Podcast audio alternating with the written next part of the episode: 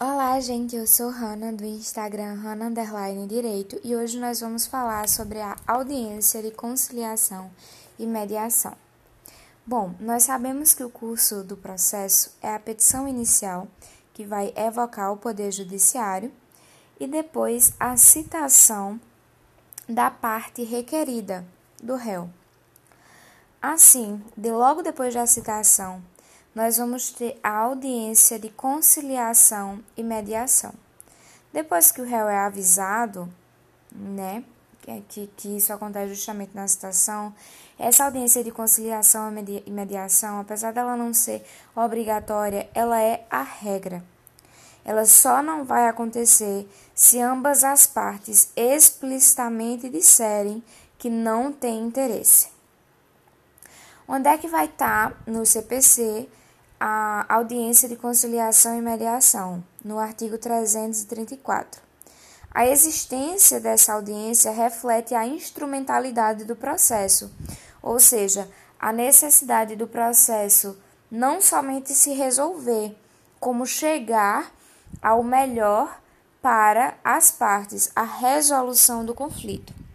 Essa conciliação, o que é que acontece? Chegando nessa audiência, você vai obrigado, vai ser obrigado a chegar a um acordo, a conciliar? Não, ninguém vai ser obrigado, não existe esse constrangimento.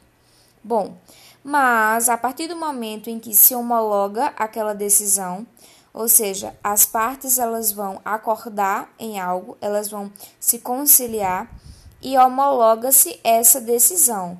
Nesse caso, já vai entrar, depois da homologação judicial, em processo de execução, finalizando-se então o processo de conhecimento e a decisão se faz lei entre as partes. Se não, o processo vai voltar para o curso normal. Dá para conciliar? Dá, gente. Pensão alimentícia, divórcio, partilha de bens, acidente de trânsito é, questões de vizinhança, danos morais, demissão, dívidas em banco, enfim.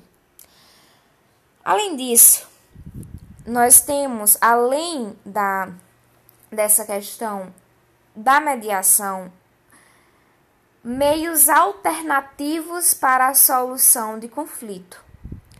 É verdade que contribuem para a desjudicialização dos conflitos a questão da mediação, a questão da arbitragem, né?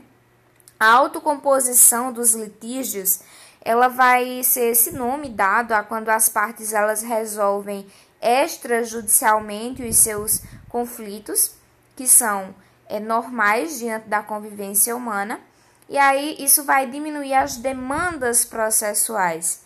Essas demandas processuais, além de serem muito caras, fazem com que o nosso sistema seja extremamente congestionado. E essa autocomposição, além de satisfazer melhor o conflito, é, satisfaz esses outros pontos que eu trouxe e, consequentemente, beneficia mais a questão da pacificação social, que é o objetivo do direito propriamente dito. Bom, existe inclusive a mediação na modalidade online, né? Mas quem vai ser o mediador? Vai ser, claro, um terceiro imparcial. É, esses, essas questões de audiência, de mediação, de arbitragem, todas essas coisas vão ser usadas por um sistema de aplicativo de videoconferência ou através da troca de e-mail. Existe realmente essa necessidade de alternativas à, à judicialização justamente por conta do grande número é, demandas gigantes, alarmantes, comparados a países como Estados Unidos, que usam dessa estratégia é, de desjudicialização ou autocomposição, que é e que acaba satisfazendo melhor a todos os lados. Mas será que é mais justo tudo se resolver através de acordo? Gente, nem sempre. Lá nos Estados Unidos, inclusive questões criminais, assim, de pedofilia, de. Ah, não sei, mas provavelmente de, de homicídios. Inclusive, isso pode ser resolvido através de acordo entre as partes. Será que isso realmente é o mais justo? Bom, na Europa, para a gente ter noção do quão caro é um processo, o custo de um processo comum de divórcio é de mais ou menos 900 reais. No Brasil é muito mais caro, porque não há um valor nem uma taxa fixa, né? Mas sim o valor da causa, que é colocado ali no finzinho da petição inicial e, obviamente, consta-se na sentença aquilo que ficou decisivo. Os modelos conciliatórios. A gente tem que fazer essa comparação entre o antigo CPC, né, o de 73, com o novo, de 2015. Antes da reforma processual, pouco se falava em conciliação. Pensava-se mais no processo do que na resolução do conflito de melhor forma para as partes. Hoje em dia, nós vamos ter o pleno incentivo a é, a questão da solução consensual dos conflitos através da autocomposição. A gente vê isso no artigo 3 parágrafo 1. É, nós vamos ter também o artigo.